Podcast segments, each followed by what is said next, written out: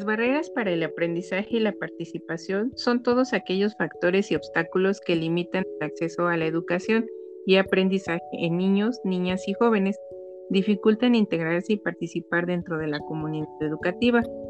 Como barreras socioeconómicas se refiere a eh, eh, todas aquellas dificultades en cuestiones económicas que impiden que el alumno tenga acceso físico a los centros escolares. También eh, carencias materiales al no tener dinero suficiente para la compra de material didáctico, compra de su uniforme e incluso para poder alimentarse adecuadamente. Las condiciones socioeconómicas son una de las principales causas que afectan el rendimiento escolar. También la lejanía a centros escolares provoca que el alumno tarde demasiado tiempo en llegar a la escuela y también a su vez llega cansado ya que no le permite pues poner el 100% de su atención. Eh, debido a que no tiene la solvencia económica que tiene en su familia, pues lo obliga a, realizar trabajos y lo que provoca que los alumnos deserten de los centros escolares, pues se dedican a, la parte laboral, a hacer pues sus necesidades básicas, dejando fuera eh, esta etapa escolar. La desigualdad social y económica en los primeros años de vida del menor se ve reflejada en el desarrollo físico, cognitivo y emocional al momento que ingresa pues a la escuela.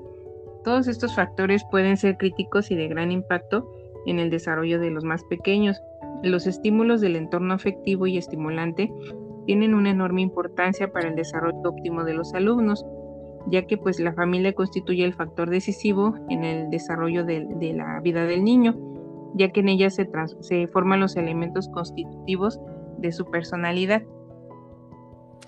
Las barreras socioeconómicas influyen en la calidad y disponibilidad de la educación, así como la capacidad de la educación para mejorar las circunstancias de la vida.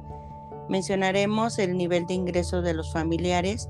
Esta situación financiera de la familia influye en una serie de factores que pueden perjudicar en la obtención de la educación.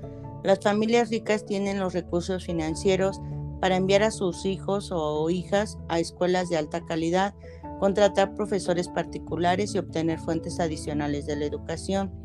Los estudiantes de las familias de bajo ingresos no pueden asistir a las escuelas que ya no hay disponibilidad. Si acaso existe una escuela de maestros que no puede tener suficiente educación o formación. Las dificultades financieras en, las en la que los padres están pueden hacer que el niño deje la escuela para, para trabajar así como eh, se menciona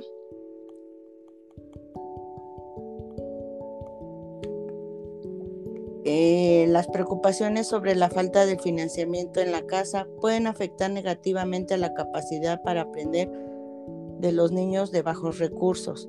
También otro factor sería el nivel educativo de los padres. En este nivel de educación, los padres se correlacionan directamente con la importancia y la influencia de la educación en la vida de sus hijos. Los padres educados pueden evaluar las fortalezas y debilidades académicas de sus hijos o hijas para ayudar al niño a mejorar el rendimiento académico general. El padre educado también establece expectativas de rendimiento académico que impulsan a los estudiantes a avanzar a sus niveles de logro. En cambio, los padres que lucharon académicamente, que no lucharon académicamente y no tienen alta estima en la educación formal, incluso si tienen un nivel educativo alto, pueden tener actitudes negativas hacia la educación, las cuales pueden eh, eh, perjudicar al niño académicamente.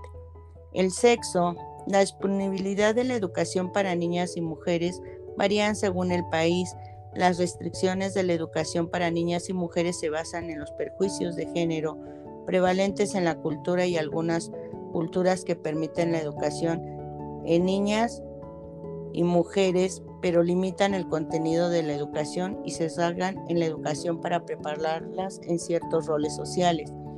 Eh, hicimos una comparación del colegio privado con el colegio público, donde pues tiene mucho que ver el ambiente donde se va a desenvolver el niño, las familias con las que se relacione y el nivel de la enseñanza. El contexto de la, educación es un cúmulo de elementos también y características del entorno físico y cultural encoblado en un espacio físico de cualidades geográficas específicas. También se está determinado por las actividades económicas de sus habitantes, por sus motivaciones y por sus tradiciones y costumbres, que le dan un valor etnográfico a cada localidad. Seguridad de la estructuración es una brecha de espacios escolares para que puedan llevar a cabo la actividad académica en óptimas condiciones. Otra de las partes sería la infraestructura de la institución, un condicionamiento físico puede ser una barrera a considerar calidad del mobiliario, las condiciones del mobiliario, disponibilidad de materiales, fuente de construcción que son de los conocimientos, pues nos crea una brecha muy aceptable. También la tecnología disponible y más si lo consideramos en esta nueva era que engloba la necesidad académica, áreas de recreación y tipo de alimentación de los alumnos. Muchas gracias.